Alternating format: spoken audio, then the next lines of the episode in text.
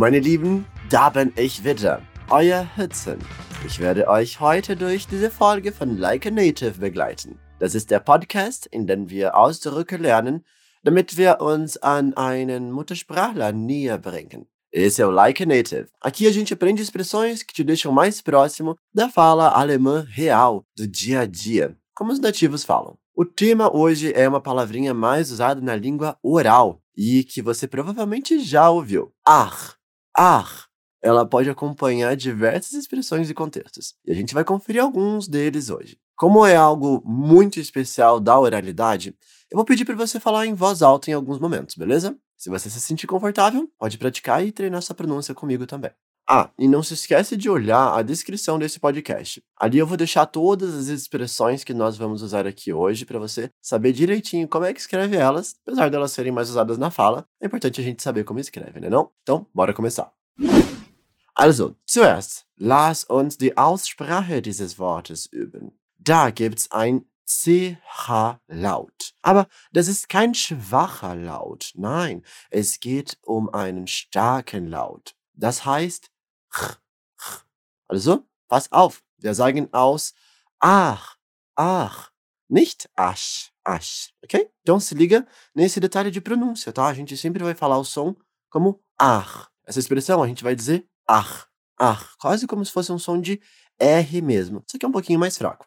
Super. Dann konzentrieren wir uns auf die kürzeren Ausdrücke. Zum Beispiel, wenn du Verständnis ausdrücken möchtest. Quando você quer dizer que entendeu alguma coisa, quando você quiser é, expressar essa compreensão, você pode falar ach so. Repete comigo depois de ouvir esse toquezinho. Ach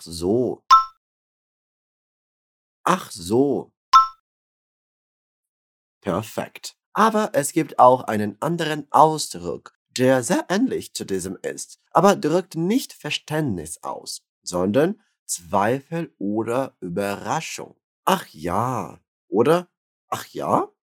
Es kommt auf die Situation an. Então, para expressar dúvida, você tem essa primeira aqui, né? Que é uma interrogação. Então você pode falar assim: Ach ja? Ach ja? Já para expressar surpresa, você muda a entonação. Aí tem que ser um tom meio de surpresa mesmo. Ach ja. Ach ja. Super. Eine andere kurze Redewendung ist ach was.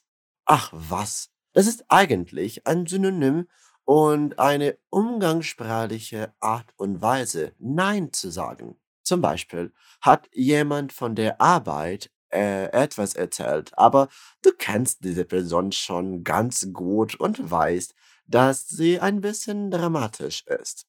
Da kannst du ach was benutzen. Nessas situações em que você quer dizer algo como até parece, no sentido de que você quer negar o que a outra pessoa disse, dá para usar esse ach was.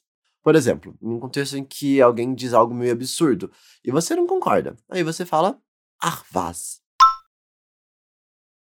Ach was.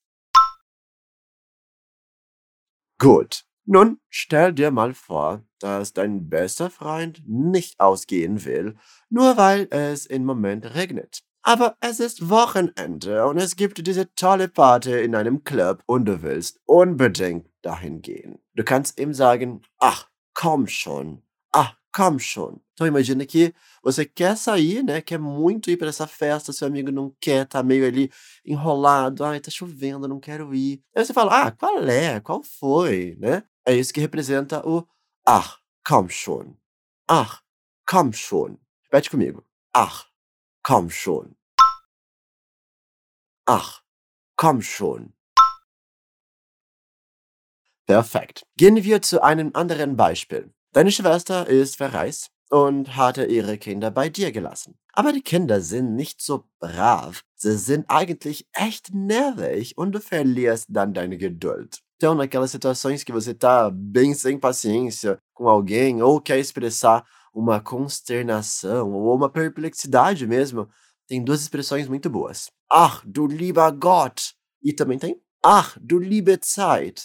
Que significam algo tipo, meu Deus do céu. E rola usar nos mesmos contextos que a gente usa em português. Se alguém tá te irritando e você quer expressar essa indignação, dá para falar ach du lieber Gott. Mas também funciona quando você fica chocado com alguma coisa e fala, meu Deus do céu, du lieber Gott. Repete comigo uma vez cada uma dessas expressões.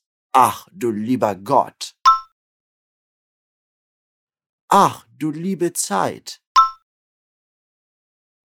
Super. Zuletzt gibt es einen ganz typischen deutschen Satz.